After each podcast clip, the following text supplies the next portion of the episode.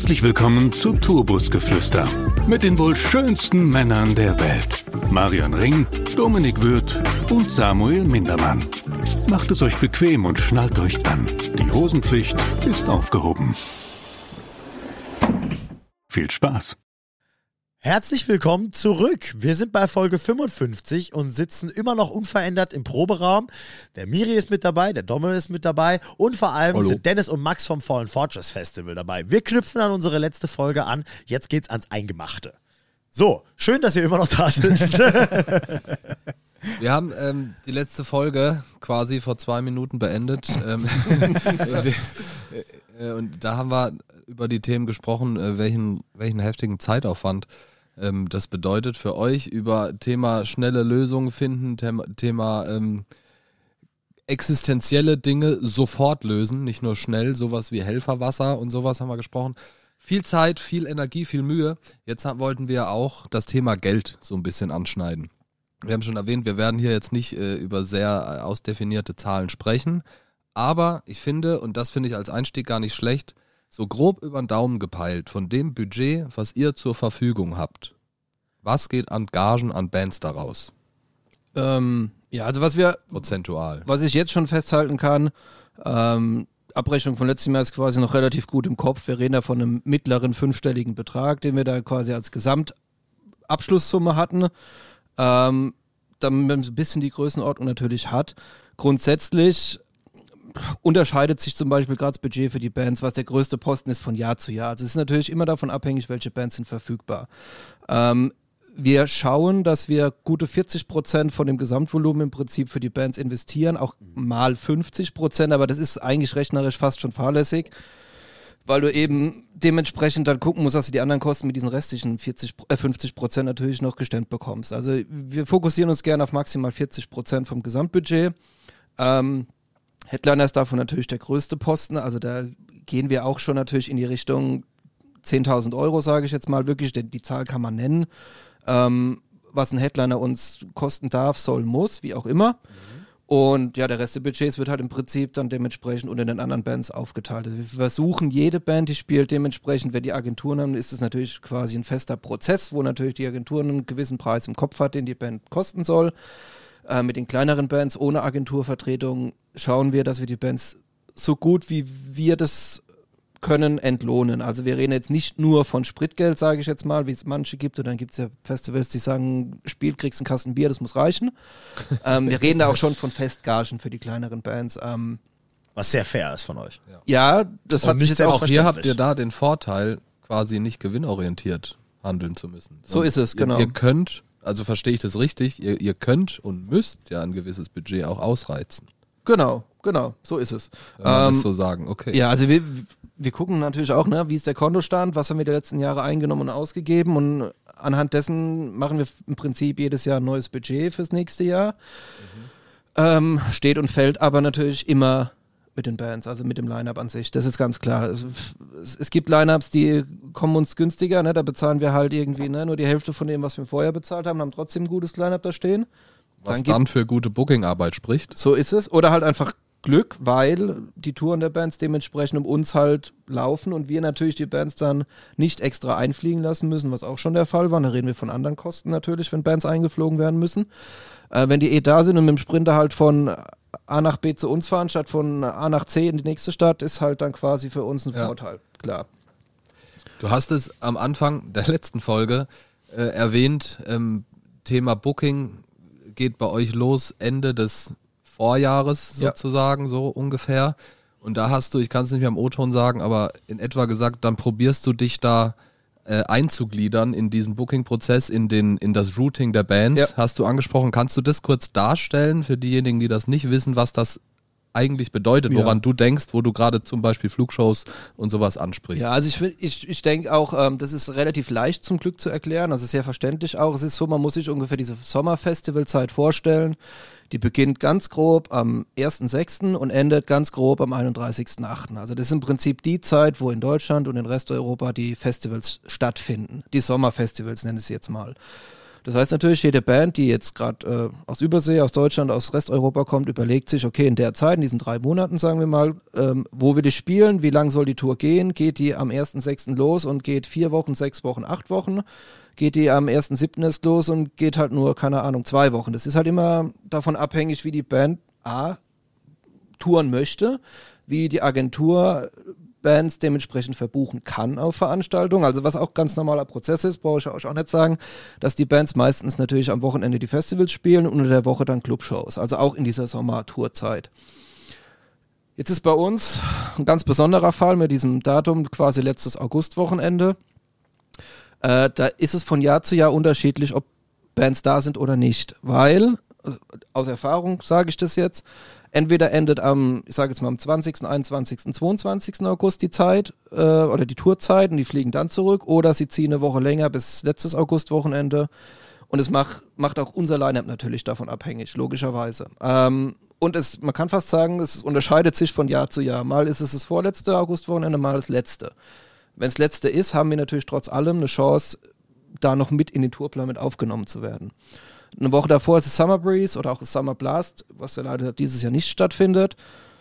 Das gehen wir bewusst von weg, weil einfach das Summer Blast quasi zu große Konkurrenzveranstaltung für uns wäre und auch dementsprechend die Bands natürlich, ich sage jetzt ansprechender sind, weil größer als bei uns. Ähm, und deswegen die Woche später, aber dann ist natürlich so, äh, zu dem Thema Einfliegen, da kann es natürlich sein, dass du sagen musst, okay, ich muss jetzt gucken, was kriege ich in Rest Europa, inklusive UK, was kriege ich dann noch schnell mit dem Flugzeug halt hergeflogen für diesen einen Tag. Ähm, das ist natürlich diese Herausforderung, gerade dieses Eingliedern in diesen Tourplan. Wie ist da eure Rolle als kleines Festival verhältnismäßig und vor allem auch als äh, vereinsgeführtes Festival? Wie ist da deine Erfahrung gegenüber Booking-Agenturen? Wirst du da genauso ernst genommen? Ist so ein Offer, auch wenn es jetzt mal zahlenmäßig genau das gleiche ist, genauso viel wert? Oder ist in diesem Booking-Prozess, ich sag mal, den, der Ruf des Festivals und die Größe des Festivals viel ausschlaggebender als das Geld, was du anbietest? Ähm, wir probieren von, oder ich probiere von vornherein realistische Bands für uns ins Auge zu fassen. Ähm, ich weiß ganz genau, dass wir ne, Parkway Drive und Fire des Murder und keine Ahnung wen nicht anfragen müssen, weil es ist nicht realistisch. Aber werden die nicht bei uns spielen, weil wir als Veranstalter zu klein sind, was vollkommen okay ist. Und wir werden uns die auch finanziell niemals leisten können. Ähm, also ich habe da, glaube ich, schon ein ganz gutes Händchen mit der Zeit entwickelt, was ist für uns realistisch. Ähm, von der Wahrnehmung her ist unser Offer nach meinem Gefühl genauso viel wert wie von jeder anderen Veranstaltung auch. Äh, da spielt es für die Agentur nicht unbedingt eine Rolle, ob wir auf einer Vereinsebene funktionieren, ob wir, sage ich mal, ne, 1500 oder 10.000 Besucher haben. Ich finde es aber auch vernünftig zu sagen, okay, die Band kriegt da ihr Geld. Ähm, dann spielen die da auch. Also, ne, natürlich ist für eine Band schöner, je mehr Besucher, desto mehr Reputation dann außerhalb und dann hat die Band mehr von, das ist klar. Aber das spielt eigentlich keine Rolle. Ich habe noch nie schlechte Erfahrungen gemacht, dass ich wirklich mal den Kommentar bekommen habe, ihr seid zu klein, die spielen da nicht. Also das, okay, die Erfahrung okay. haben wir noch nie gemacht. Ähm, dieses Jahr, gutes Beispiel, ähm, ging es zum Beispiel drum, in, in der Vorplanungsphase war auch mal zum Beispiel für uns von Stick to Your Guns die Rede. Was denke ich, eine Größenordnung ist, also die für uns schon höchstes Level ist, meiner Meinung nach. Also sowohl mhm. was dementsprechend ähm, die Gage angehen würde, als auch natürlich einfach die Band an sich. Hat sich zerschlagen, weil Gebietsschutz ist nämlich auch so ein schönes mhm. Thema, ähm, wo man, denke ich, auch mal drüber sprechen müsste. Also Gebietsschutz ist folgendes. Äh, Veranstalter können bestimmen, wenn sie eine Band buchen, dass diese Band in Zeitraum XY fünf Tage vor und nach dem Festival im Umkreis von festgesetzten Kilometern, zum Beispiel 200, keine anderen Shows spielen dürfen, um eine gewisse Exklusivität als Veranstalter quasi für sich zu beanspruchen. Das ist was, wo den Booking-Prozess auf jeden Fall erschweren kann, natürlich, klar. Ja. Welche Festivals, welche großen Festivals sind da in eurem, ich sag mal, in der kritischen Zone? Ähm, speziell dieses Jahr oder generell die letzten Jahre ist es North, also das Neuborn Open Air in, bei Wörstadt in der Nähe von Alzey, Mainz ist es ungefähr. Mhm. Die finden immer am selben Wochenende statt. Also da gab es definitiv schon Kontakt und Diskussion in dem Sinn wegen Gebietsschutz. Ähm, wir mussten uns aber auch, auch aktuell dieses Jahr schon mit dem Summer Breeze zum Beispiel abstimmen und mussten uns mhm. beim Summer Breeze zum Beispiel Freigaben einholen. Also das passiert durchaus auch. Ja. Oh, krass. Und das ist aber ja auch Genau. Das Gute ist aber, wir haben, oder ich habe irgendwie über die Jahre, warum auch immer, einen Kontakt zum Summer Breeze, einen persönlichen aufgebaut, mit dem ich sehr gut zurechtkomme. Das heißt, ähm, das heißt nicht automatisch nur, weil es eine große Veranstaltung ist, dass die schlecht mit dir umgehen, weil du eine kleinere Mhm. Veranstaltung bist. Wenn das Zwischenmenschliche zwischen einzelnen Personen stimmt, kannst du immer reden. Aber das sind wirklich so, so die. Größenordnungen, über die man halt auch mal sprechen muss oder die vielleicht auch mal deutlich gemacht werden müssten. Was ja da auch wiederum dann für eure Arbeit spricht, dass ihr da als Konkurrenz wahrgenommen werdet. Definitiv, ja. Ja. Also, also als ernstzunehmende Ja. Konkurrenz. ne, Dass die da nicht abwinken. So, äh, Genau. Ich probiere halt auch. Summer Breeze ist eine Ja. Woche vor uns, genau. Ich probiere aber halt natürlich auch, also das ist aber auch mein Grundverständnis, wie ich mich so durchs Leben bewegen möchte. Ich probiere halt immer sehr offen, professionell und freundlich mit Menschen zu reden. Ähm, es gibt durchaus natürlich auch so Agenturmenschen, da schwindet mir als der Hals, wenn ich mit denen schreibe, weil ich mir denke, okay, warum bist du so arrogant? Was soll das? Ne, ich ich mache hier ein normales Offer für eine Band, sag doch einfach ganz normal ja oder nein und lass dir noch irgendwie zusätzlich was einfallen, um uns zu demütigen quasi, ne? Oder uns zu zeigen, wo unsere Position ist in diesem Festival-Game. da wollte ich schlussendlich vorhin mit der Frage drauf hinaus, ja, ob es da, ob's da, ja, ob das Schwierigkeiten gibt. Aber es ist gut zu hören, dass es grundsätzlich eher nicht so ist. So es raus. Also zumindest. schlecht, richtig schlechte Erfahrungen haben wir bis jetzt noch keine gemacht. Weder Band noch agenturseitig, was unsere Größe jetzt angeht oder unsere Wahrnehmung in der Festivallandschaft. Ist es so, wenn ihr dann zum Beispiel Band XY ähm, bei einer Agentur anfragt, mit der ihr vorher vielleicht noch nicht gearbeitet habt, müsst ihr so eine Art Portfolio übers Festival dorthin schicken, damit die wissen, was man sich vorstellen kann? Oder suchen die sich selber ihre Infos und hören sich um? Wie, wie läuft sowas? Also das ist auch so was, da probiere ich, soweit ich kann, vorauszudenken. Wenn ich nämlich genau den Fall habe, wie du jetzt gerade gesagt hast, dass es das erst, der Erstkontakt quasi mit einer Agentur ist, probiere ich der Veran oder der Agentur so viele Infos über die Veranstaltung vorher halt mitzugeben, wie ich Ja. kann. Sei es einfachstes Ding, Social Media, Homepage, können Sie schon mal angucken. Dann Links zu Recaps von den letzten Jahren, dass die einfach mal sehen, von was reden wir überhaupt. Weil Ja. ich glaube nicht, dass die Agentur sagt, ich muss jetzt wissen, ob das besonders groß oder toll oder sonst was ist. Ich glaube, da geht es halt einfach um diesen Gesamteindruck, den du als Veranstaltung hinterlassen kannst. Und da spielt so das Finanzielle, die Größe vielleicht erstmal keine Rolle. Erstmal so dieses Kennenlernen, aber mit möglichst viel Infos, wie nur geht. Ich glaube, man darf hier, oder äh, interessant zu wissen, ist die Rolle der Agentur, die Mhm. ja dann, ich sag mal, gegenüber der Band in gewisser Weise die Hand dafür ins Feuer legt. Das ist ein guter Kunde für Ja. uns, mit dem können wir zusammenarbeiten. Das Genau. wird insgesamt für uns eine gute Sache. Ja. Die, die Band wird die Arbeit mit einer Booking-Agentur, die die nur auf schlecht organisierte Festivals äh, schickt, schnell beenden. Natürlich, Und klar. das ist im Prinzip die Aufgabe, auch die Aufgabe einer Booking-Agentur festzustellen, was das für ein Dude ist. Dass Genau. jetzt irgendeiner, der größenwahnsinnig ist, Genau. ist, hat er mal eben ein bisschen Geld geerbt und denkt, er macht jetzt eine Veranstaltung.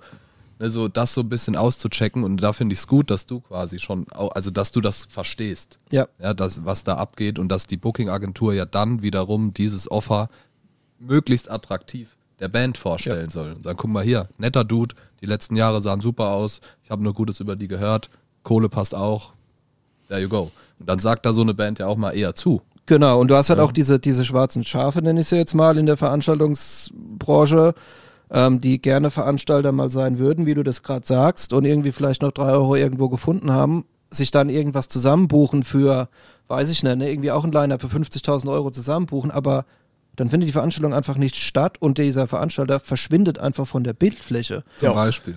Und dann stehst du zum Beispiel als letztes Glied, als Band dann quasi, ne? Stehst du da und weißt gar nichts. Die Agentur kriegt keine Infos, dann fängst du vielleicht als Band an, mit dem irgendwie Kontakt aufnehmen zu wollen und der Mensch ist einfach verschwunden. Leute haben vielleicht schon Tickets gekauft für die Veranstaltung, ne? Und da weißt du nie, was ist damit? Ähm, kriegen die ihre Tickets zurück oder das Geld zurück von den Tickets? Hat er sich irgendwie in die Tasche gesteckt und ist ausgewandert? Weiß kein Mensch. Und es, Die Band muss das selten. vertreten können Ja, genau. am Ende, ja. Wenn die Band selbst dann für diese Veranstaltung Promo macht, Tickets verkaufen möchte und das schlussendlich eine Veranstaltung ist, die halt zu wenig Toiletten, kein Trinkwasser etc. Ja. Probleme hat, ne, dann fällt das ja im Zweifel leider ja auch auf Bands zurück. Genau. Ja, die müssen ja in gewisser Weise sicherstellen, ist das wie überall, wenn man Business macht, was ist das für ein Dude? genau. Oder was sind das für alle für Dudes? Kurze Ja, Side Story. sind, sind die cool drauf oder nicht? Ja. Ja. Ne? Ich versuche es so vage wie möglich auszudrücken irgendwie, weil ich niemanden an Karren fahren möchte, aber ein Festival, das in den letzten Jahren in Südwestdeutschland hätte stattfinden sollen, ähm, viele gerade so typische deutsche äh, große Popkünstler gebucht hat und im Endeffekt äh, nicht stattgefunden hat und weil es absehbar war, dass es an die Wand fährt und die äh, zuständige Person hat ähm, versucht, ihren eigenen Tod vorzutäuschen. Was?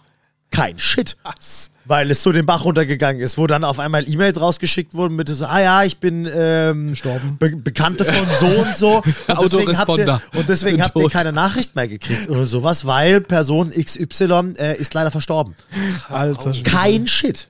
Ja, da musst du halt kreativ Ja, werden. da, dann da, als, als, als merkt man, Veranstalter. dass es schnell um sehr, sehr viel Geld geht, offensichtlich, Ja? was Ja, dann ja wahrscheinlich die Absolut. Kraft ist. Absolut. Apropos Junge, Junge, Junge. Geld, äh, Ja. würde mich so interessieren, wenn ihr jetzt zum Beispiel ähm, weniger Geld für die Bands ausgeben müsst, Ja. weil einfach das gut funktioniert hat. Ja. Steckt ihr dann das Geld eher, klar, in das Festival, aber steckt es eher zu den Gästen dann so ein bisschen, dass die ein bisschen mehr coole Sachen bekommen oder was, was Schöneres oder dann in den Backstage-Raum für die Bands? Das ist ganz unterschiedlich. Es kommt auf den Bedarf an, ähm, von Jahr zu Jahr, um ehrlich zu sein. Also es ist natürlich so, du, du als Verein legst du dir, oder als Veranstalter auch, legst du dir natürlich so einen so ein gewisses, gewissen Vorrat an Dingen an, die du brauchst. Da fangen wir an bei Zelten, geht weiter bei irgendwie Deko-Zeug, was du auf dem, auf dem Platz irgendwie den Besuchern aufbaust, damit die sich irgendwie wohler fühlen. Ist das so pauschal kannst du das nicht sagen. Ähm, es ist immer schön, wenn man natürlich bei dem größten Posten, nämlich eben dem, dem Line-Up, ein paar Euro zurücklegen kann. Du könntest aber auch sagen, man legt es zurück fürs nächste Jahr und sagt dann, okay, das, was ich gespart habe, Jahr X, ne? Ja, danach lege ich das bei, dem, bei den Lineups wieder drauf.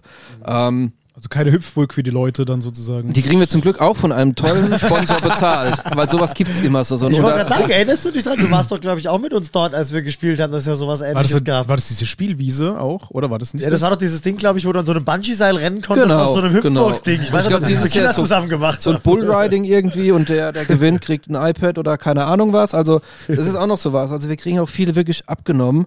Ähm, was man aber vielleicht zu dieser Vereins- und dieser Finanzgeschichte noch sagen muss, also unser eigentliches Ziel ist es auch, und das machen wir auch seit Jahren, auch um jetzt diesen Mehrwert zu haben, ähm, wenn da wirklich große Gewinne hängen bleiben sollten nach der Veranstaltung, schauen wir auch immer, dass wir die weitergeben und gar nicht für uns unbedingt behalten. Also wir müssen natürlich trotzdem gucken, dass wir dementsprechend immer einen gewissen Kontostand und Rücklagen haben und zu sagen, okay, wenn es mal in die Hose geht, muss natürlich noch Geld da sein, um auf eine Rechnung zu bezahlen zum Beispiel. Aber wenn da wirklich ein großer Gewinn hängen bleibt, haben wir auch teilweise schon Sachen gespendet an Kinderhospiz zum Beispiel. Ähm, was wir auch immer machen, ist, wir mit restlichen Lebensmitteln unterstützen wir die örtliche Tafel zum Beispiel, wenn da was vom Veranstaltungstag übrig bleibt. Ähm, ich glaube, das ist so unterschiedlich im Vergleich zu kommerziell ausgerichteten Dingen. Weil einfach, also natürlich ist Geld ein wichtiges Thema und auch bei einer ehrenamtlichen Geschichte ist Geld ein Faktor, der nicht außer Acht zu weisen ist. Ähm, bei uns war es jetzt die ganze Zeit so, oder ist so, dass wir auch noch als gemeinnütziger Verein eingestuft sind und da hast du auch steuertechnisch ganz andere Vorgaben, wie wenn du nicht gemeinnützig bist. Also ähm, je nach Gewinn musst du dann eine andere Abgabenart noch zusätzlich bezahlen, die du vorher nicht musst. Und dann musst du unterscheiden zwischen ähm, zum Beispiel Mitglieder, also Mitgliederbeiträgen und Einnahmen am Veranstaltungstag, weil das steuerlich komplett anders zu behandeln ist zum Beispiel. Und Das sind lauter so Geschichten und ich glaube, das, das unterscheidet auch dieses, dieses, dieses Vereinsding von, von kommerziellen Sachen. Natürlich können wir über Geld reden, müssen über Geld reden. Wir wissen jetzt, ne, mittlerer fünfstelliger Betrag ist quasi das, was so im Raum steht, was so einen Tag Fallen Fortress kostet. Wir wissen, dass 40% davon fürs Line-Up draufgehen, vielleicht mal nur 30, vielleicht maximal 50. Ähm, aber es ist halt differenzierter zu sehen mit diesem Geld. Also, weil das halt anders benutzt wird bei uns, sage ich mal, im Endeffekt. Ja, das ist schon, schon spannend. Ich meine, im Endeffekt kann man sich ja dann so, so grob zusammenrechnen, auch wenn wir nicht über detaillierte Zahlen gesprochen haben, was da so passiert, was da an Geld reinkommt, so grob, ja, an Tickets, an vielleicht pro Kopf äh, Getränkeeinnahmen. Also am Ende ist das, da muss man schon, irgendwie darf man nicht besoffen sein beim Kalkulieren. Ja, man, man, man muss schon verstehen, was da passiert und wie du es auch sagst, ne, mittlerer fünfstelliger Betrag. Ja, da über äh, Ticket hier, da dies und jenes, ja, so über den Daumen gepeilt. Und am Ende muss da auch, wie du sagst, selbst wenn da am Ende null bei rauskommt, aber die nächste Veranstaltung geht in die Hose, ne, also das muss schon so durchdacht sein, kalkulatorisch fast wie so ein kommerzielles Ding. Also zumindest mit dem, mit dem Engagement dahinter. Definitiv. Und ich meine, was, also was wir wir können auch noch wirklich ein bisschen detaillierter in das Thema Zahlen gehen, das ist kein Problem, aber ich habe natürlich auch nicht immer alles gleich griffbereit, Klar. weil das ist viel in meinem Kopf so, gerade auch jetzt, ne? wir sind im Juni, in zwei Monaten soll es schon wieder stattfinden, da bin ich gerade schon wieder ganz woanders. Also wenn du jetzt überlegst, so ein Besucher gibt bei uns durchschnittlich aus, Preis vom Ticket, das heißt jetzt dieses Jahr 40 Euro, der letzten Jahre so um die 25 immer. Dann kommt er da hin und das haben wir uns wirklich mal dann irgendwann für uns ein bisschen so eine Handhabe zu haben, ausgerechnet, was so ein Mensch bei uns ausgibt im Durchschnitt. Das ist gar nicht so viel, wie man denkt. Ähm, der kauft sein Ticket, äh, hat dann vielleicht noch, wenn er kommt, 50 Euro im Geldbeutel oder maximal 100. Da bleiben aber bei uns als Veranstalter hängen, da reden wir dann von Getränkeeinnahmen und Merch. Weil mehr Einnahmen haben wir an dem Tag nicht. Also abgesehen natürlich vom, von, der, von dem Eintritt. Wenn er bei Vorverkaufsticket ein Vorverkaufsticket hat, dann ist es nur Getränke und Merch. Da gibt eine Person aus vielleicht 20 Euro am Tag.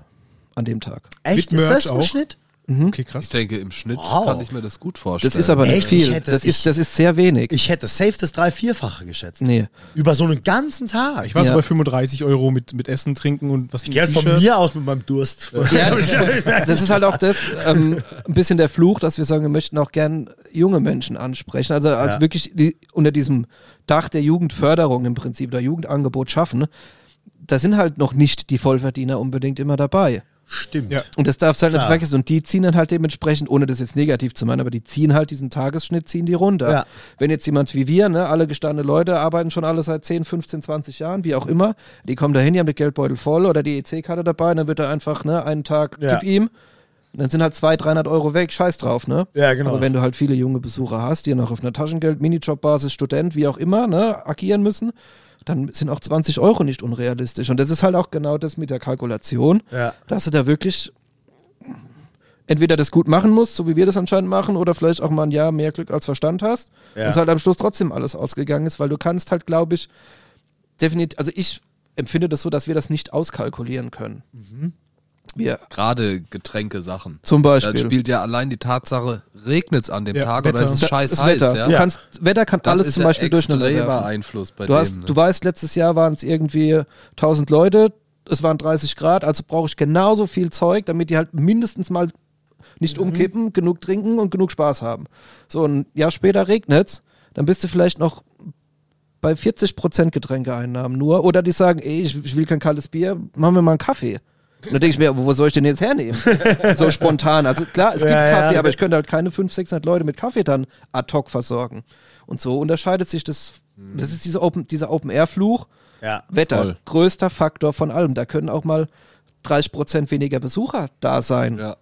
Hast du keinen Einfluss drauf. Ja, Ja, das so ein riesengroßes Zelt, eine Idee. Das wäre eine Idee, aber ich weiß nicht, was die an Mietkosten kosten. Also wenn ich überlege, was es Sierra und er zum Beispiel da hinstellt mit seinen drei oder vier Zeltbühnen, ich will gar nicht wissen, was sie da Infrastrukturkosten für haben. Ja, das stimmt. Ohne den Bühnenaufbau innen drin, ne? da reden wir halt auch noch drüber. Das ist, kommt ja immer noch dazu. Ja, ja, klar, das kommt ja auch noch. Stimmt. Ähm, was mich noch sehr interessieren würde, wir haben es ja mitgekriegt, viele Festivals werden gerade äh, abgesagt, teilweise sehr frühzeitig, teilweise nicht.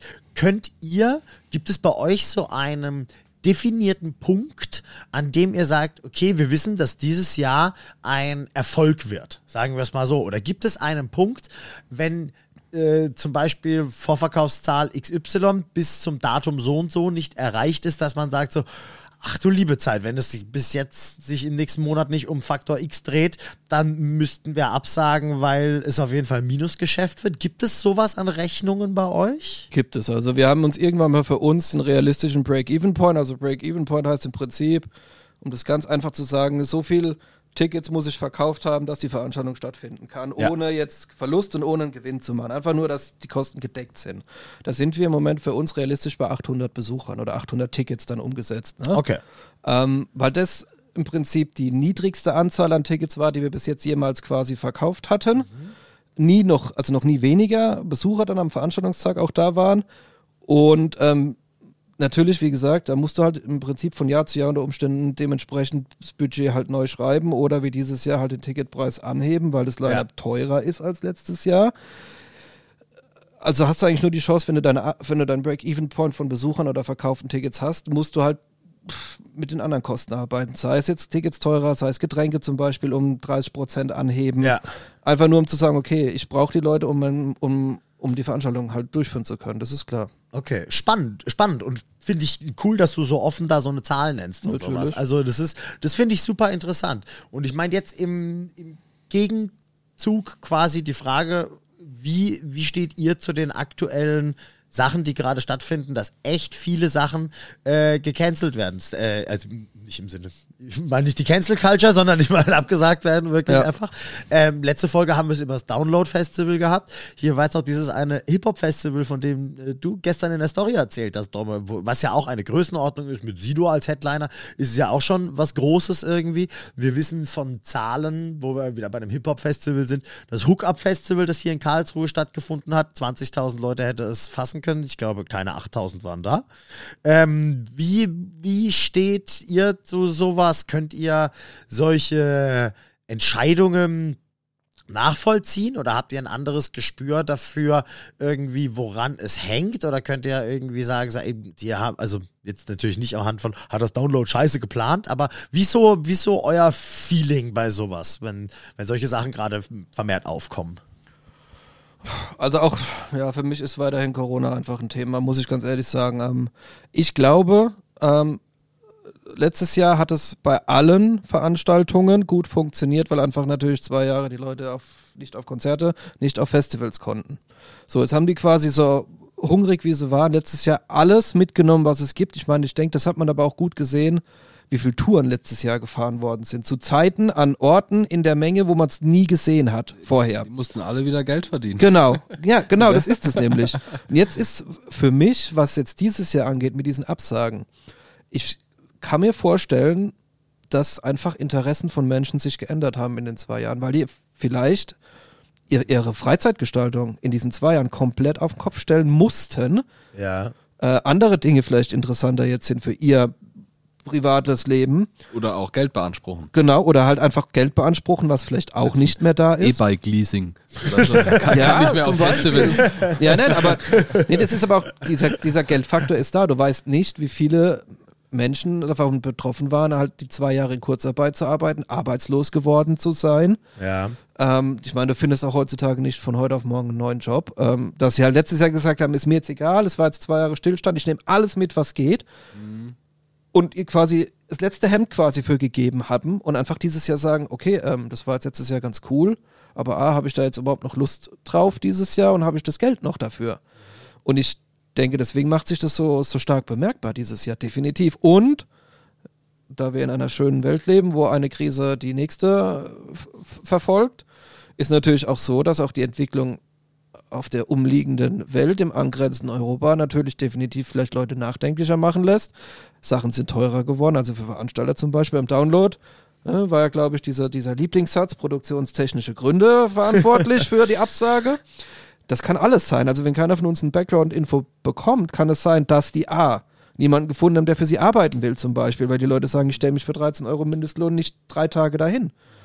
Haben die die Rechnungen für die infrastrukturellen Dinge wie Bühne, Absperrzäune, was weiß ich, nicht mehr einfach stemmen können aufgrund von einem vielleicht nicht so guten Ticketverkauf wie erwartet. Die haben bestimmt genug Tickets verkauft, aber wahrscheinlich nicht genug, um ihre Rechnungen vorab zahlen zu können, vermute ich. Und da glaube ich aber, dass kleine Veranstaltungen eher weniger von betroffen sein werden, vermutlich. Ähm, ich, weil ich denke, so ein kleines Festival kann ich immer mal mitnehmen, aber ich muss mich, glaube ich, anfangen zu entscheiden, ob ich Rock am Ring, Southside, Download und keine Ahnung, Screenfield mache, innerhalb von vier Wochen für jeweils 150, 250, 300 Euro. Nur der Ticketpreis. Nur der Ticketpreis, Ja. ohne da gewesen zu sein. Vielleicht da ist da noch gar kein Camping dabei, da hast du noch nichts gegessen Ist noch nicht dass hingereist. die anfangen auszusieben und sagen, okay, ich habe ein großes Angebot, ich äh, gehe spezifischer nur auf größere Veranstaltungen Ja. und spare mir einmal oder zweimal 300 Euro pro Wochenende. Ja. 400, 500 Euro, je nachdem. das ist auch, auch mein Gefühl. Also Ja. könnte es sein, dass so die Tendenz ist, dass es mehr kleinere Festivals geben könnte und weniger große? Vielleicht temporär. Vielleicht Ja. ist das auch wieder so ein, ne, das wird sich vielleicht auch wieder in irgendeine Richtung Ja. einebnen. Aber gefühlt geht, da ist das aktuell, die Entwicklung, klingt das, ist das für mich total schlüssig. Ja. So wie du es darstellst. Ja. Zu diesem Prozess, den du beschrieben hast, kommt eben das dazu, dass nicht nur die Leute ihre Jobs verloren haben, weniger Geld, Umstruck, was weiß ich, neue Hobbys haben, sondern gleichzeitig alles andere teurer wurde. Also Richtig. der typische Satz, ne? Und so auch auf Festivals. Du hast ja, ja gerade beschrieben, warum, wieso das bei euch in, einem, in diesem Ticketpreis Richtig. jetzt endet. Und diese Entwicklung parallel sind natürlich tödlich dann für sowas, ne? Auf jeden Fall. Natürlich, und es ist halt auch ne, das mit diesem Bands wollen und müssen mehr Shows spielen. Das heißt, es gibt vielleicht auch einfach mehr Veranstaltungen. Grundsätzlich. Weil die natürlich auch alle, oder die ganze Industrie, wir reden ja nicht nur von den Bands, wir reden ja von einer kompletten Industrie, die davon abhängig ist. Ja. Fängt an beim, bei der Band, da gibt es Veranstaltungstechniker, dann gibt es Caterer, da gibt es Getränkehändler, die hängen da alle mit dran. Da gibt es die Veranstaltungsorte selbst, jetzt zum Beispiel wie der Hockenheimring, der auch irgendwie gucken muss, dass er sein Ding bezahlt bekommt übers Jahr. Natürlich. Also, Ja. das ist, und das ist auch das, diese Liste ist endlos in einer Veranstaltung, wie viele Menschen da eigentlich betroffen sind. Also auch von der finanziellen Seite natürlich, wer da überall Geld mitverdienen muss, um zwei Tage x Menschen ein bisschen Spaß zu bieten. Ich, das, das sieht man halt nicht. Aber wie gesagt, ich, ich sehe das auch immer so. Kein Besucher muss das wissen. Unbedingt. Ich denke, es würde Besucher verständlicher, äh, verständnisvoller machen, wenn sie es wissen würden oder sich auch Genau. dafür interessieren würden. Ich verlange es von niemandem, aber ich glaube, das Verständnis wäre größer, wenn man sowohl bei großen als auch kleineren Veranstaltungen einfach sieht, was hängt da hinten dran. Sei es von Absolut. ehrenamtlicher Arbeit bis über Geld. Also das sind einfach die, diese Faktoren. Ja, ich glaube, bei sowas ist Transparenz irgendwie ganz groß. Und ich meine, ich wiederhole, ich versuche nur ganz wenig zu wiederholen zu, von dem, was ich eh schon vorletzte Vor- äh, Folge gesagt habe. Aber ich denke halt auch, gerade wenn wir dann an kleinere und mittlere Festivals denken, ähm, dass es für die, glaube ich, auch einfacher sein wird. Ich glaube, ein großer Punkt von denen ist einfach, dass du für sowas weniger Commitment aufbringen musst, um äh, dorthin zu gehen und einen guten Tag zu haben. Ich Vergleich ein Tagesfestival, fährst morgens hin, fährst abends zurück, hast Ja, einen schönen klar. Tag. Fährst du auf Southside oder Rock am Ring mit äh, Tag vorher anreisen, Tag später abreisen oder sowas, bist du fünf Tage und 1000 Euro los. Also es ist ja auch ganz klar, dass du das eher halt mal irgendwie einplanen musst in dein Zeit, äh, Zeit in deinen Kalender, aber auch irgendwie in deinem Budget, das du für einen Monat hast und solche Sachen irgendwie. Und das ist halt irgendwie, ja, ich will gar nicht wieder zu tief reingehen und sowas, aber es verlangt dem Menschen weniger ab, ähm, kleine Festivals zu besuchen, was es halt dadurch irgendwie auch zugänglicher macht für alle. Ja. Wie du sagst, im Schnitt 20 Euro pro Gast oder sowas. Das ist viel leichter aufzubringen Ja, einfach. ja, das stimmt. Und dadurch halt auch einfach für viel mehr Leute machbar. Ich glaube, bei so einer großen Veranstaltung, Veranstaltung wie beim Download zum Beispiel verschiebt sich dann dieser Break-Even, verschiebt sich so sehr ins Unermessliche, da müssen die Ticketpreise dann hinterherziehen und das hält die Leute am Ende dann vielleicht auch weg. Ja, also das ist, das ist nicht nur schlechte Promo, schlechtes Marketing oder zu Nee. spät announced. Ja. Das ist, hängt, da sind denen ja auch die Hände gebunden. Klar geht's, sind das hier, ich sag kommerzielle Kapitalisten und die sind alle Scheißmillionäre da ganz oben, voll klar. Ja, ja. Aber Die da oben. so einen gewissen, ne, natürlich, so, so eine gewisse Verantwortung finanziell müssen die ja auch tragen. Richtig. Ich denke, es spielt auch irgendwann keine Rolle mehr, wie gut das Line-Up ist. Wenn, Ja. wenn die Tickets einfach für jemanden zu teuer sind, weil das Angebot zum Beispiel so groß ist, weil, äh, Ja. weil die Mittel so klein sind bei einem selbst, da kannst du da hinstellen, wenn du willst. Da kannst dann du noch finden- zwei Headliner draufpacken. Ja, da können da, wie jetzt beim Download, Slipknot und Parkway Drive und Amon Amas und was weiß ich, wer da stehen, da geht halt trotzdem keiner hin, weil der sagt unter Umständen, ich habe die vorher eine Woche bei Rock am Ring gesehen und sehe die in zwei Wochen danach nochmal auf Festival XY. Ja. Ja. Das geht nicht. Und ich sag ja, und wenn du jetzt überlegst, wir reden jetzt bei uns von einem mittleren fünfstelligen Betrag, rechnen wir es hoch auf eine Zweitagesveranstaltung unserer Größe und reden wir über 100.000 Euro, sage ich jetzt mal. Ne? Ja. Und das ist halt, das sind zwei Tage so unterm Radar fliegende Vereinsgeschichten. Jetzt muss man sich das halt irgendwie ne, potenziell dann mal hochrechnen, von welchen da ist es Millionenbeträgen. Eher ein ne? mittlerer siebenstelliger, Be Genau. äh, Ja, achtstelliger genau. Betrag. Ja. Ist so. Ja, also ich, ich, ich denke, es, es könnte viel schlimmer stehen um die Veranstaltungslandschaft, definitiv. Ich meine, Thema Clubshows ist nochmal ganz außen vor, da geht es ja auch drunter und drüber im Prinzip, muss man ja sagen. Ähm, es wird sich fangen, so wie du gesagt hast, Dom. Also Das es, ist, es, es wird sich fangen. Es werden jetzt mal ein paar große vielleicht dieses Jahr noch, nächstes Jahr ein bisschen knabbern müssen. Die kleinen fliegen eh unterm Radar, also die, die kriegst du nicht so mit. Ja. Ähm, die werden sich halten können, mehr oder minder in ihrem Rahmen, werden ein bisschen steigern, werden vielleicht einen Schritt zurückgehen. Äh, aber es wird sich wieder hoffentlich, wenn die Welt nicht komplett auf links kippt, natürlich, ne, nächstes Jahr, dann fängt sich das irgendwie wieder. Muss ja. Ja. Ne, Da, da muss sich so ein bisschen äh, klassisch der Markt und die Nachfrage, ne, so ein bisschen, die werden, da wird sich von ganz alleine wieder äh, die, die Waage finden. Ja? Genau. Wenn sich rausstellt, okay, irgendwie müssen wir umplanen, die Tickets sind zu teuer, sonst geht Genau, die Branche zum Beispiel. unter, dann wird halt da wenn es am Ende so ist, dass Bands checken, okay, wir werden nur gebucht, wenn wir 2000 Euro weniger verlangen Ja. oder so, dass sich das in die Richtung entwickelt. Ja, voll. Oder so. Übrigens finde ich auch gut, wollte ich vorhin noch sagen, dass ihr diese, diese Verschiebung von diesem Break-Even, dass dann nicht der erste, vielleicht einfachste Gedanke wäre, dann sparen wir uns erstmal irgendwie die ersten 2.000, 3.000 Euro, indem wir von den ganzen kleinen Bands die Gagen kürzen, wegmachen oder reduzieren oder so. Ne, Da finde ich, finde ich das super, was wir in, in dem Podcast schon öfters mal angesprochen haben, dass das, und so ist leider, so muss das leider sein, dass das bis zum Endkonsumenten weitergegeben Ja, wird. genau. So ist Genau. das überall anders, so ist das, deswegen wird auch ein Snickers mal teurer, Ja, klar, wenn da die. Produktion teurer wird. Nein, es ist so. Ist, Oder wir hatten es vorhin, Alpro Soja Joghurt, das ist nur noch 400 Milliliter drin anstatt 500, aber der Preis ist der gleiche. Ja. ja aber so ist es. Das Ja. muss beim Endkunden ankommen. Das war auch genau der Gedanke, die Herangehensweise dieses Jahr. Wir haben nur die Möglichkeit, diese Mehrkosten über den Ticketpreis reinzuholen. Wir, wir Ja. müssen's, wir müssen es zwangsweise an die Besucher weitergeben, weil die anderen Kosten, die werden wir nicht reduzieren. Die, das auch kostet nicht, alles, nicht reduzieren wollen. Vielleicht Ja. dann als Ja, ganz, plötzlich ganz harte Verhandlungspartner mit Booking-Agenturen Genau. dastehen Also und vielleicht natürlich- auch keine Bookings zu kriegen. Genau. Ne, Agenturen ist natürlich immer auch ein Verhandlungsspielraum da, zum Glück. Also da kannst du auch mal sagen, komm, lass mal jetzt die 1000 Euro gut sein oder wir einigen uns in der Mitte bei, was weiß ich, 500 Euro weniger.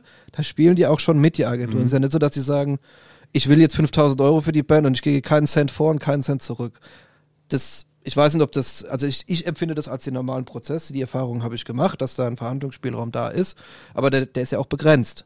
Und deswegen sage ich ja, Umlage geht nur über den Endkunden, aka Besucher dann halt, ne, über den Ja. Ticketpreis. Keine andere Chance. Und ich finde, das ist wichtig zu verstehen. Ich finde, das muss ankommen. Ja. Auch wenn es natürlich schwierig zu schlucken ist als Gast, auch ne, wir selber sind alle immer wieder in der Situation, dass man irgendwo dann mal ein Ticket kauft und sich dann denkt, boah, vor zwei Jahren war das 10 Euro billiger. So, ne? Ja. egal ob Clubshow oder was auch immer. Ich finde da aber das wichtig zu kapieren, dass das am Ende nirgends anders aufzufangen ist. Weil die Bands, die die Gagen verlangen, die leben davon. Ich meine, die Preisgefüge ist auch nochmal ein anderes Thema. Ja. Ob und wie gerechtfertigt irgendwelche Gagen und Rider-Anforderungen, wo wir vorhin waren, sind. Ähm, aber schlussendlich muss das hier der Konsument zahlen. Ja, wie, wie es im Zirkus, wie es im Theater, im Kino, sonst wo ist. Ja, und das ist genau das, was du nämlich gesagt hast, dieses Thema Transparenz. Das ist ganz, ganz wichtig. Also wir probieren natürlich auch so transparent wie möglich immer mit allem umzugehen und gerade jetzt dieses Thema bei uns Ticketpreiserhöhung haben über die Social Medias dementsprechend einen Post verfasst und gesagt, passt auf Leute, wir finden statt dieses Jahr, weil auch das ist nicht dann automatisch immer selbstverständlich, ne? Ähm, gerade auf ne, Corona-Situation, was bleibt hängen und überhaupt. Äh, wir finden statt dieses Jahr, aber wir können nur noch eine, Biete, äh, eine Bühne anbieten, weil die uns letztes Jahr halt, um Zahlen zu nennen, zwischen, ja, ich sage ne, sag jetzt mal so auf den Daumen, um zwischen 6.000 und 8.000 Euro gekostet hat, diese zweite Bühne. Den Was Post, da reingerechnet? Also inklusive der Bands, die drauf sind? die war noch ausgerechnet. Das waren jetzt Ah, nur okay, Infrastrukturkosten. krass. Die Kosten der genau. Bühne, Also sagen wir mal 8000 Euro Infrastrukturkosten, das heißt Bühne selbst an sich, wie sie da steht, plus Technikerbetreuung und Material, was drin hängt, natürlich. Ne? Also da haben wir die, die Bands noch gar nicht mit draufgerechnet gehabt. Wenn ich die noch mit draufgerechnet hätte von letztem Jahr, kannst du noch mal also es war jetzt quasi so mehr diese Local-Bühne, kann man es nennen. Also waren es Ja. mehr so die Bands aus dem Umkreis, die da gespielt haben, aber da rechnest du nochmal gute 4.000 Euro drauf ungefähr, 3.000 bis 4.000 Euro. Also bist du da bei 11.000, 12.000 Euro, die du quasi sparen kannst, wenn du diese Bühne nicht anbietest. Natürlich bietest du weniger Bands gesamt an. Ähm, aber wenn du das transparent machst, finde ich das okay. Und so haben wir das Ja. gemacht. Also wir haben gesagt, pass auf, wir müssen Geld sparen, damit wir rumkommen. Wir wollen euch trotzdem das Line-Up bieten, so gut wie es geht.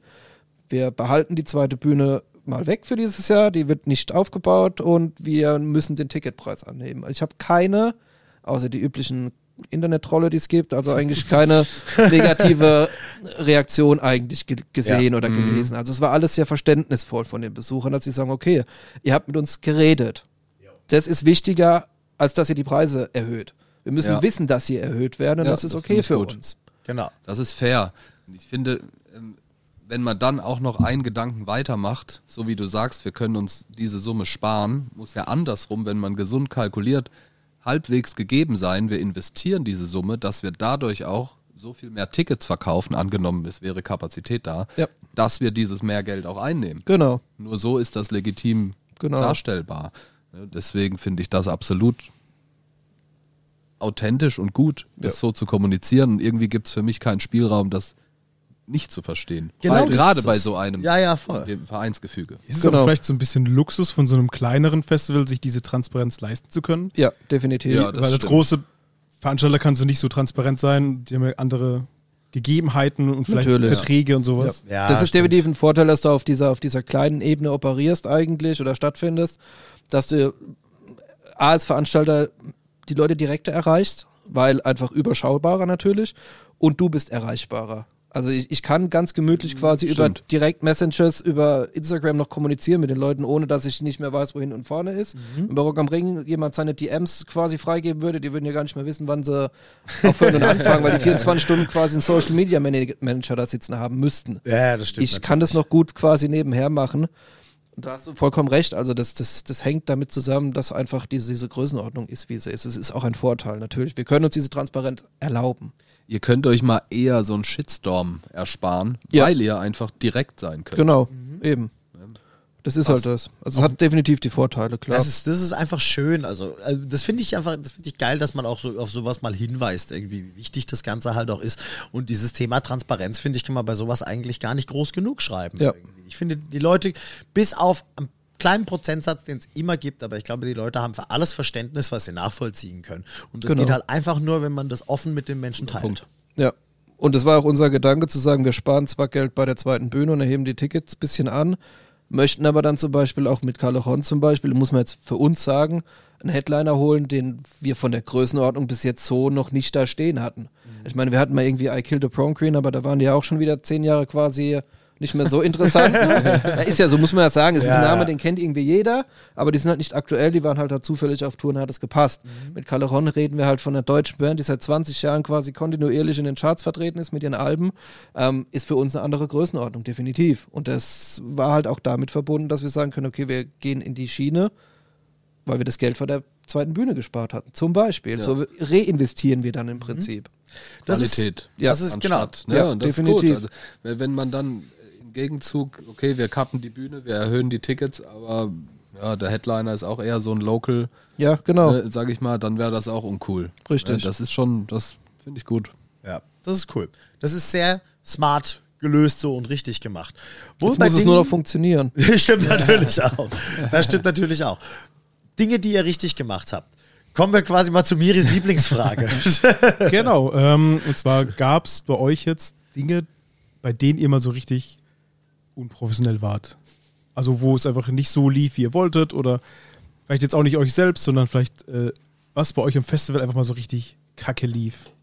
Ja, das hört sich jetzt furchtbar an, als müsste man uns nur loben, aber ich glaube, es ist noch nie leider wirklich was richtig in die Hose gegangen. Also es gab definitiv. Ziemlich lame. Ja. Nee, nee, nee, gar nicht. Nee, nee, gar nicht. Ich sage immer, das ist auch das Thema, hatte ich vorhin schon mal angesprochen, so mehr Glück als Verstand. Also es gab definitiv Situationen, da hätte die ganze Veranstaltung und der Verein für immer untergehen können. Ähm, war so eine Situation, muss 2014 gewesen sein, auf diesem Sportplatzgelände in der Nähe von dieser Burgruine, wo wir vorhin mal gesprochen hatten. Da hat auf einmal Starkregen eingesetzt, äh, mit Hagel und Gewitterzelle direkt über dem Gelände und so. Und da war die, ja, die Möglichkeit zu versagen sehr groß. Äh, wir hatten aber Glück, dass wir alles so kurzfristig, so schnell schalten konnten, dass einfach das mehr als glimpflich ausgegangen war. Also man muss sich die Situation vorstellen, da stehen auch tausend Leute auf diesem Platz. Das war alles sehr beengt. Rettungswege war quasi nur das Minimum, was da sein musste, da. Gewitterzelle direkt über dem Gelände. Da oben war kein Empfang, kein Handyempfang, kein gar nichts. Also wir haben durch Zufall irgendwie, einer hatte so das richtige Netz und hat gesehen, okay, da ist eine Gewitterzelle, die macht jetzt komplett runter und es ist die Möglichkeit da, dass der Blitz einschlägt auf diesem Gelände, auf Ah. einem mineralischen Fußballplatz gefüllt mit Wasser. Wenn man sich das dann mal ein äh, vorstellt, was Und da passiert Fleisch. wäre. genau. Dämpffleisch noch. Keine Feuerwehr vor Ort, nichts. So, und dann irgendwie hat irgendjemand sauschnell geschaltet und gesagt, wir räumen das Gelände sofort, alle Leute runter vom Platz, die sollen sich alle in der Burgruine sicher unterstellen. Wir unterbrechen kurz das Programm und schauen, was passiert. So, es gibt immer Situationen, da ist dieses Versagen sehr nah, aber wir sind verschont geblieben. Drei Jahre später, 2017 müsste es ja, drei Jahre später, 2017, selbe Situation auf diesem anderen Gelände, wo wir jetzt aktuell sind. Hakel. Im August. Hakel. Ja, und zwar so, dass ungelogen, es gibt noch Fotos davon, ich glaube, da war drei bis vier Zentimeter hoch Hagel auf dem kompletten Gelände flächendeckend gelegen. Auch Gewitterzelle, volles Programm. Auch da, die Versa Versagensängste ist riesengroß. Ach, es hat alles geklappt. Zeit. Irgendwie Irgendwie, die Eiswürfel, ehrlich gesagt.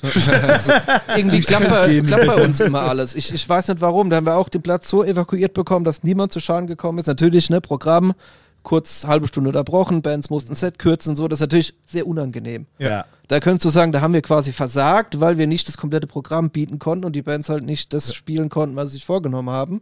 Aber alles sehr glimpflich. Oder weil ihr keine sehr großen Windmaschine hättet für die Wolken. Zum Beispiel, ja. Einfach mal Und das- wegbläst. Ja, und das ist halt irgendwie auch das, das Wetter hast du nicht in der Hand und da ist auch diese Versagensangst immer sehr groß, weil es so unberechenbar halt ist. Ne?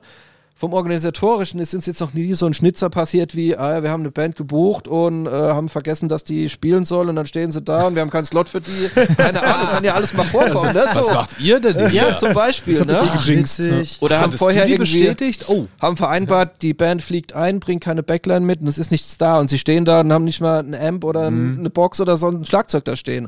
Na, alles noch nicht passiert. Muss ich euch leider enttäuschen. Gibt aber bestimmt tausend andere Veranstaltungen, wo sowas passiert ist. Aber was natürlich immer ganz schön ist, um, um da irgendwas zu sagen, ist natürlich, wenn so, so, so diese Bands anreißen an sich. Also was da so alles passieren kann. Ich glaube, das ist auch noch ganz unterhaltsam zu sehen, zu hören. Da fallen mir jetzt akut äh, zwei Dinge ein. Ähm, da gab es eine Band, die hat gespielt, die war aus England, so eine Hardcore-Band, Name sagen wir jetzt mal nicht, um jetzt niemanden zu verunglimpfen natürlich. Da war es auf jeden Fall so, die hatten ihren Auftritt. Ähm, ein paar sind ins Hotel gefahren nach dem Auftritt, ein paar wollten da bleiben und wollten an dem Backstage dementsprechend sich noch ausleben. Dann war es irgendwann so, ich glaube, die waren zu dritt, waren noch da. Ähm, zwei wollten ins Hotel fahren, haben sich ein Taxi gerufen oder wir haben den Taxi gerufen, weil sie selbst nicht mehr in der, in der Lage waren. Ich weiß es nicht mehr genau. Auf jeden Fall kam dieses, das war aber schon weit nach Ende der Veranstaltung. Also Veranstaltung endet bei uns so 0 Uhr, grob. Und ich glaube, da reden wir von 2 Uhr, sage ich jetzt mal, weil wir sind natürlich immer noch da und bauen ab und so. So, 2 Uhr kommt das Taxi. Der Taxifahrer fährt an in den Backstage. Die zwei sitzen da so halb in der Lage zu erkennen, wer sie sind und dass sie dann in dieses Taxi einsteigen müssen, sitzen die da, wollen einsteigen. Kurz bevor einer von den beiden in dieses Taxi einsteigt, kotzt er dem Taxifahrer erstmal vors Taxi und der Taxifahrer stürmt einfach in sein Auto. Die Schiebetür vom Taxi war noch offen und er fährt einfach mit offener Tür einfach weg. War schon einer drin? Nein, Keine, war noch Nein, aber die drin. Tür war noch offen und er ist einfach weggefahren. äh, am Ende war es dann so, Bock. dass wir ein Der paar Chef hat Stunden gesagt, ich muss sauber machen. Genau, ein paar Stunden später, als wir dann uns wieder getroffen haben zum Abbauen, haben wir beide Backstage auf irgendwelchen Couchen gefunden, schlafend.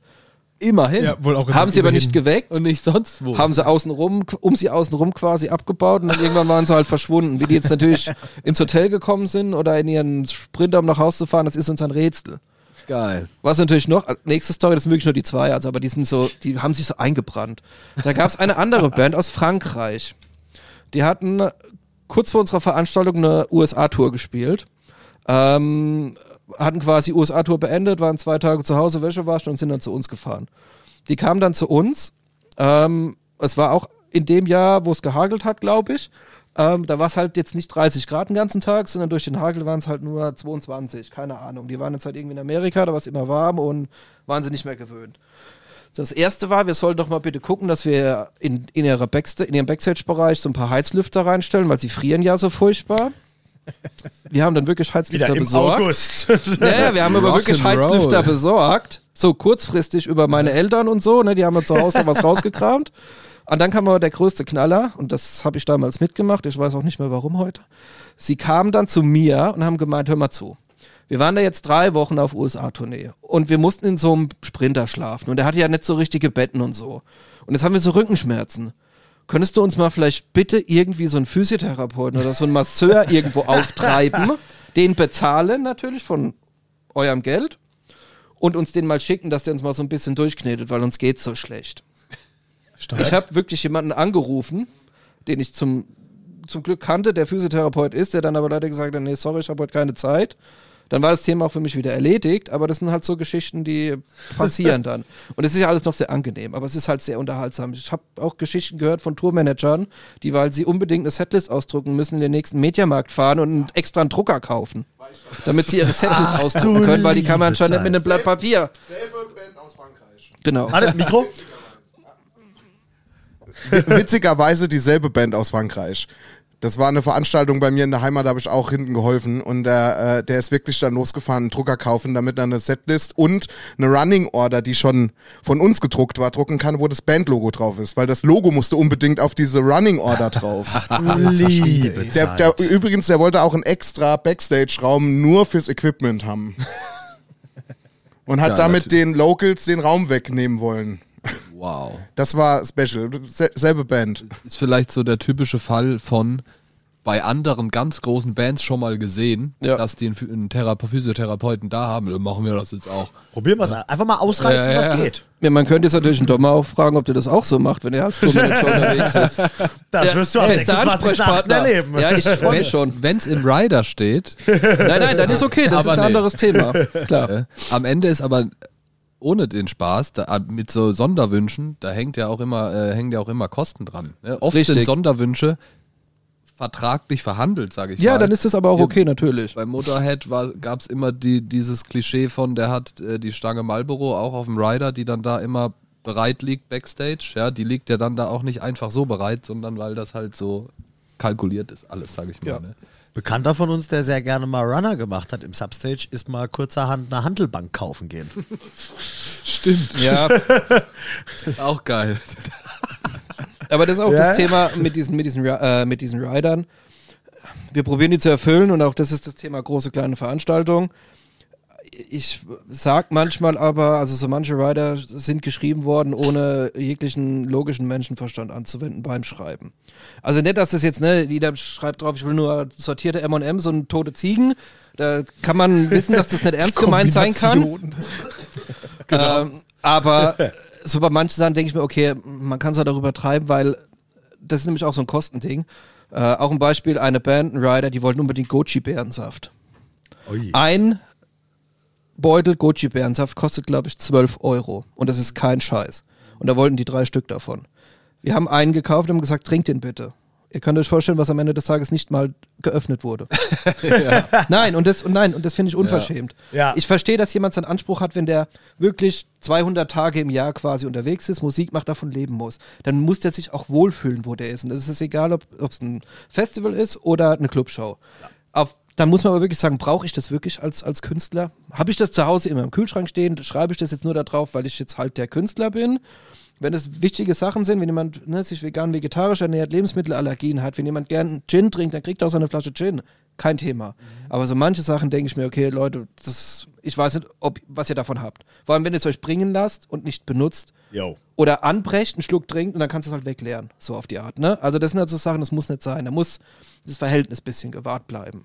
Weil das ist auch Geld an der Veranstaltung, die du in deinem Budget einkalkulieren musst. Richtig. Die Rider. Und ich finde, das ist ein entscheidender Punkt, ähm, weil ich das Gefühl habe, dass oft nicht verstanden wird, dass ein Rider keine Wunschliste ist, sondern ja schon auch Verhandlungsgegenstand ist. Natürlich. Also wenn du anhand des Riders erkennst, okay, diese Band X kommt mit 14 Personen Ja. und die wollen Aftershow-Pizzen, die wollen Einzelzimmer und dies und jenes, dann muss ja auch im Gegenzug dann irgendwo die Gage darunter leiden. Und wenn der Rider ganz einfach zu erfüllen ist, weil er keine große Kosten birgt, ist es für die Band einfacher, höhere Gagen zu kriegen. Richtig. Also ist es totaler Quatsch, finde ich, sich, zu, si- sich das als Wunschliste zu sehen und sagen, oh, auf dem Rider lass da mal drei Flaschen Wodka und dies und jenes. Genau. Eigentlich das, was halt eigentlich drüber ist, draufzuschreiben, weil du dir selbst oder deine Booking-Agenten, Agentin Verhandlungsgrundlage, einen kleineren Hebel gibst.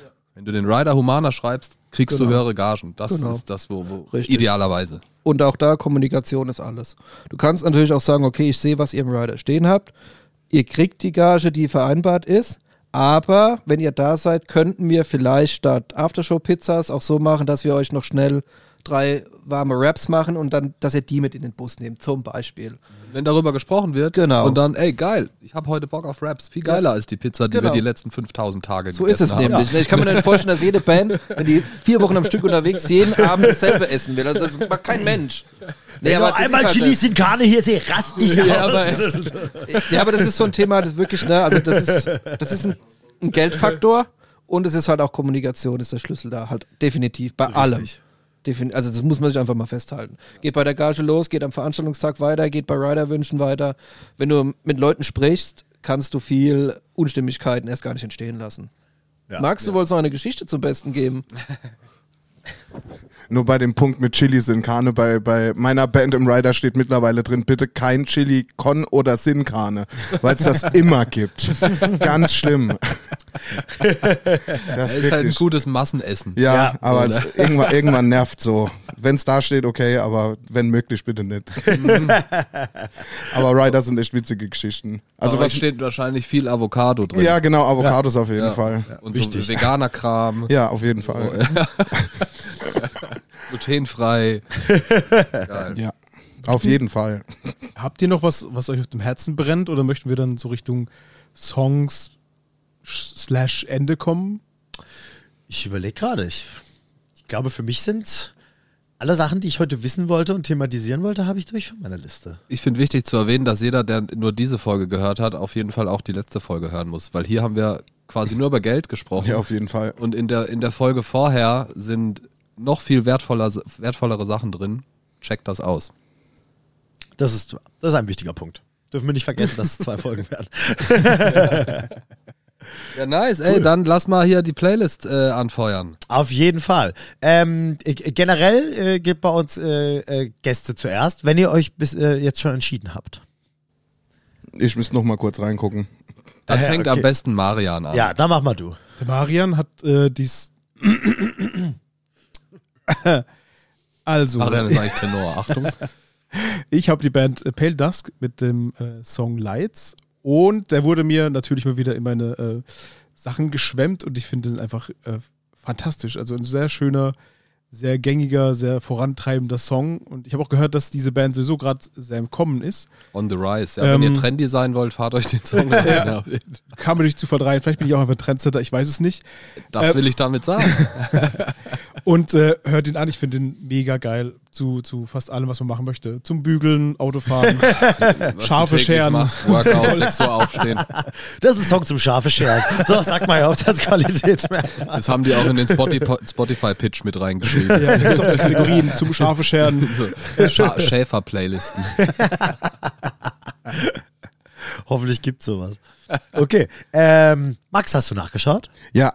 Ähm, und zwar Chokehold von Sleep Token, weil bei der Band bin ich Geil. komplett hängen geblieben seit Monate irgendwie. Zu Recht. So Ja. beim gerade beim Autofahren, das kann man sich richtig gut geben. Jaws. Krasser Vibe, viel Aggression trotzdem drin, obwohl es melodiös ist, finde ich ziemlich geil. Jaws ist da mein so Lieblingssong Auch bisher. ja. Finde ich mega Krasse, Bombe. krasse Band. Wer, Ja. Wenn du das feierst, ich weiß nicht, ob du es kennst, ob ihr es kennt, es gibt von Will Ramis, von Lorna Shore, so ein One-Take-Cover. Ja, hab ich gesehen. Boah, auch richtig geil. Aber es gibt keine Band, die gerade so eine Welle hat, oder? Was die auch für- oder Nein, wie, wie Sleep Talk, ja, was die auch für Hallen füllen in UK und sowas. irre, Irrsinnig. wie, wie das mit diesem Maskierten und das Mysteriöse Ja. so ein bisschen diesem Ganzen so ein Brutal. So eine richtige Energie gegeben hat. Ja. Vor kurzem wird mir ein Video bei Instagram angezeigt, wo äh, ge gemutmaßt wurde, ob äh, Corey Taylor der Sänger ist. Stellt euch vor, das würde raus. ja, ja, aber, aber es war wohl dann Ja, doch ja sehr Maske eindeutig, an. dass das nicht ist.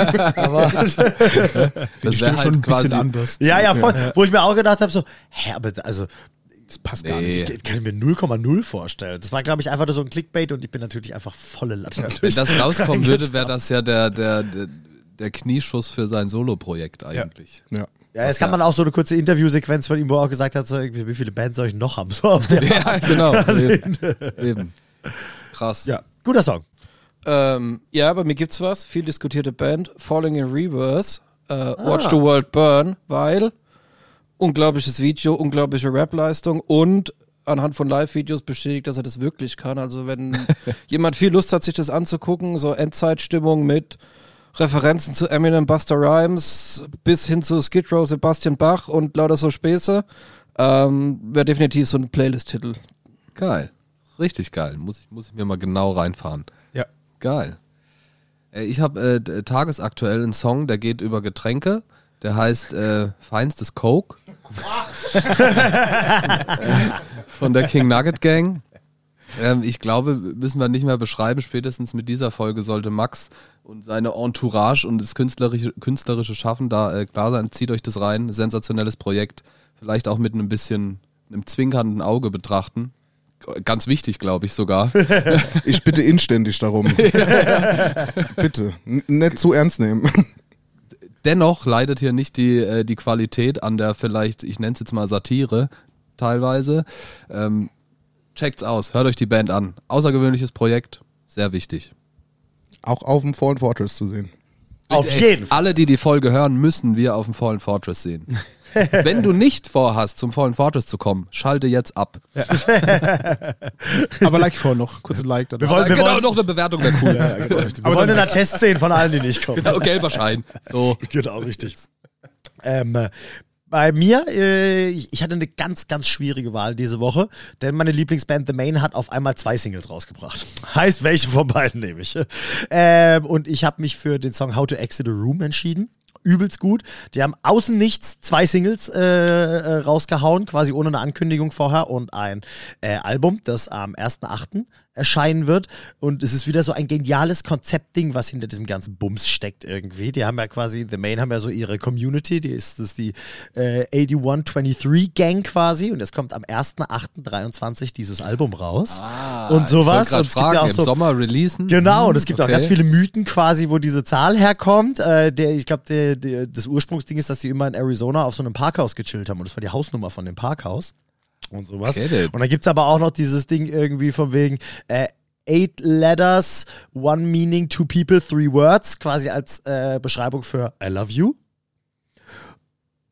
Krass. Und sowas, und das ist halt also wieder genial alles durchdacht. Ich freue mich da pervers drauf. Und äh, ja, genau wie äh, jedes Mal, wenn die neue Songs raushauen, bin ich einfach komplett hin und weg. Geil. Finde ich gut. Habe ich noch nicht gehört. Nö. Geil. War das nicht bei dir in der Story drin, auch der Song? Ja. Ah ja, dann habe ich es doch gehört. Na, guck.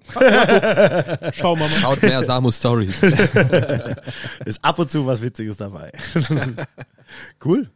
Ja, Killer, ey, da haben wir eine mega krasse Folge am Start und wir haben ja, ich weiß gar nicht, wir haben noch gar nicht so ganz genau erzählt, was wir machen werden, wenn wir bei euch sind. Das werden wir dann noch im Verlauf machen. Ähm, es wird auf jeden Fall ein krasser Tag. Wir haben hier im Prinzip zwei Folgen runtergerockt. Mega nice. Ich finde mit 1000 Prozent Qualitätscontent. Yo. Eurerseits zumindest.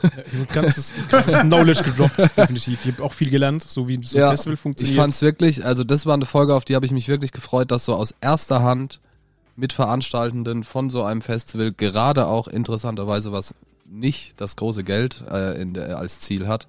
Sehr spannend, richtig krass und ich bin mir sicher, dass alle, die das, ähm, alle, die uns regelmäßig hören, dass das eine sehr besondere Folge ist, weil das doch ein wirklich cooler Behind-the-Scenes-Einblick war. Wir werden auch der Veranstaltung richtig geile Sachen machen. Ja. Da werden wir auch so äh, Interviewsituationen haben und werden euch da an dem Tag so ein bisschen mitnehmen und da werden wir uns ohnehin noch ganz oft in dem Kontext Fallen Fortress hören. Ich freue mich drauf. Ich freue mich Wird auch. auch richtig nice. Ich freue mich sehr drauf. Wir haben es äh, vorhin auf dem Parkplatz, als ihr gekommen seid, drüber gehabt, weil auch für uns heute ganz viel an Infos mit drin war, die wir äh, absolut nicht haben irgendwie, weil äh, selbst in unseren äh, als Konsumenten oder als Artists oder oder steigen wir bei so einem Festival so spät ein und kennen auch nur einen kleinen Bruchteil von dem, was alles zu tun ist, welche Struggles es gibt, was wann passiert und sowas und deswegen war das auch äh, für uns nochmal ganz viel neues Wissen äh, heute. Deswegen vielen Dank, dass ihr euch die Zeit genommen habt und das alles mit uns geteilt habt. Ja, danke, dass wir vorbeikommen durften. Ja, auf jeden Fall, auf jeden Fall. Wir freuen uns sehr. Wir freuen uns sehr und wir hoffen, dass wir euch alle am 26.08. auf dem sehen. Aber echt, unterstützt ein gutes Festival. Alle, die im Großraum Deutschland wohnen, Hinda. müssen dort Ja, vorbeikommen. Tickets kaufen, Metal, Checkt das aus, es ist ein geiles Line-Up, es wird ein cooler Tag, es wird gutes Wetter, ohne Hagel, safe. Und ich bin mir sicher, der Tag wird grandios und der Kater noch grandioser. Auf jeden Fall. gut, gut. Dann, wir sehen uns. Danke für eure Zeit. Ich warte nur auf deine Verabschiedung. Ah, okay. Augsburg. Nicht schlecht. Augsburg. Habe ich in der letzten Folge Tschösterreich gesagt? Ja. Ja, ich dachte doch, ich glaube nämlich, weil ich dachte, habe ich das schon gesagt? Dann ist mir jetzt kurz Augsburg eingefallen.